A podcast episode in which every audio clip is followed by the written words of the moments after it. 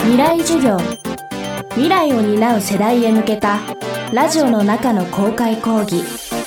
今週の講師は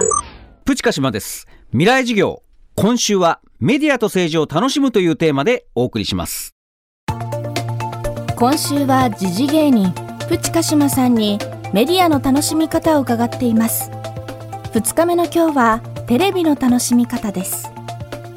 1970年生まれの鹿島さんにとって少年時代にインパクトを受けたテレビ番組が川口博探検隊シリーズです。川口博探検隊とは人類未踏の地底洞窟灼熱のジャングルから極寒の大地まで。全世界を探検し未確認生物を追い続けた昭和の傑作バラエティ番組です。この川口博士探検隊について鹿島さんは関係者への徹底したインタビュー取材を刊行。そして一冊の本にまとめました。題名は「やらせと情熱。川口博士探検隊の真実」この本にはやらせとは何か演出とは何かそしてテレビの本質とは何かそのヒントが詰まっています。未来授業2時間目。テーマは、テレビを楽しもう。まずは、鹿島さんが川口博探検隊に興味を持ったきっかけから伺いました。ちょうど僕が小学校高学年、だから11歳とか12歳ぐらいの時に放送されていたものでもう川口博さんという俳優の方を隊長にして世界中のあの未知の生物というか怪物を探しに行くってで探検の様子を見ていくんですが最後見えそうで見えないとか捕まりそうで捕まらないとかあの番組って何なんだろうっていうのが全力で夢中で見ながらもちょっと半信半疑というかそこは魅力でもありましたよね。で大人になってその探検隊の隊員の役っていうのは番組の若手 AD あのスタッフの方だったんでもし今テレビ業界に元隊員たちが残っているのであれば当然年を重ねて出世していたりとか偉くなってるわけじゃないですか。じゃあその人たちにとってあの若い頃の探検隊っていう番組はどういう番組だったんだろうって話聞いてみたいなってずっと思ってたんですよね。で隊員の方たちにお話を聞けてそれがやっぱり子供の頃のねあの番組は一体ただのやらせだったのかどうだったのかっていうのを確認するそういう本になりましたいわゆるコンプライアンスが厳しい最近のテレビでは川口博探検隊を再現することは不可能に近いのかもしれませんでも実はこの川口博探検隊にこそ今のテレビのルーツがあると鹿島さんは考えます。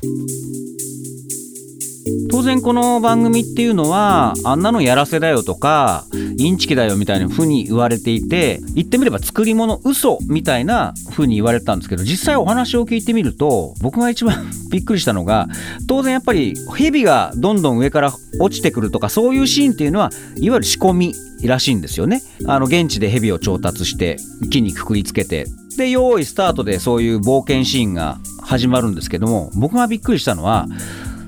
番組の AD さんたちはその用意スタートが始まる前にやっぱりスムーズに撮影が進むために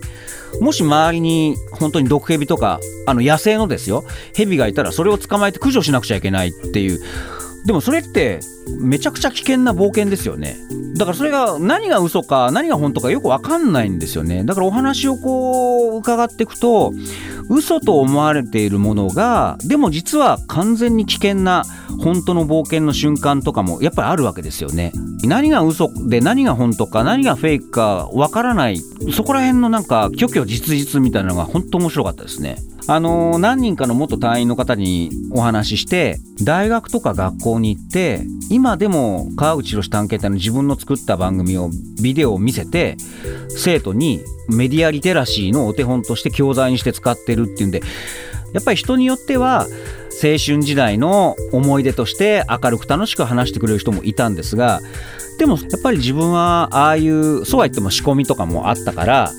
ああいう番組でもしかしたら人を騙してしまったのかもしれないってずっと胸に痛みを感じて今日に至るっていう人もいたわけですよね。でそういう人の話を聞くのも面白かったしだからやっぱりいろいろ人それぞれ人生で受け止め方というかやっぱ大きな影響力を持った番組だったんだなっていうのが分かりましたね。僕この本はあなんか昔のテレビって面白かったよねとか昭和の時代って自由でよかったよねみたいなまとめ方だけは絶対したくなくてやっぱりこれがあって今のテレビマンの頑張りがあるっていうやっぱり今を考える本にしたかったんですよね。それ考えると当然この時代っていうのはやっぱり自由なことはできたんだけどそういう失敗とかクレームとかでもやっぱ面白かったよって一方の意見もありつつやっぱり今のテレビマンの仕事っていうのが出来上がってると思うので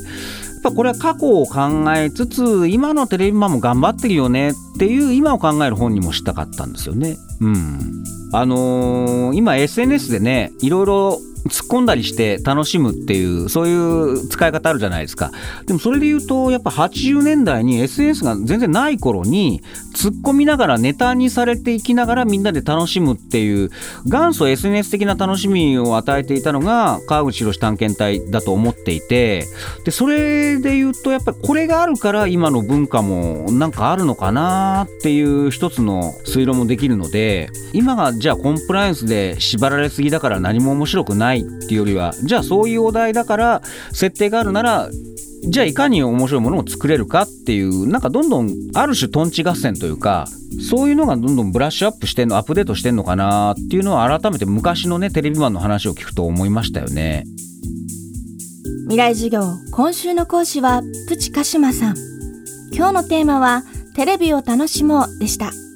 明日はプチカシマさんが楽しむインターネットについて伺います。プチカシマさんの著書、やらせと情熱、川口博探検隊の真実は、双葉社から発売中です。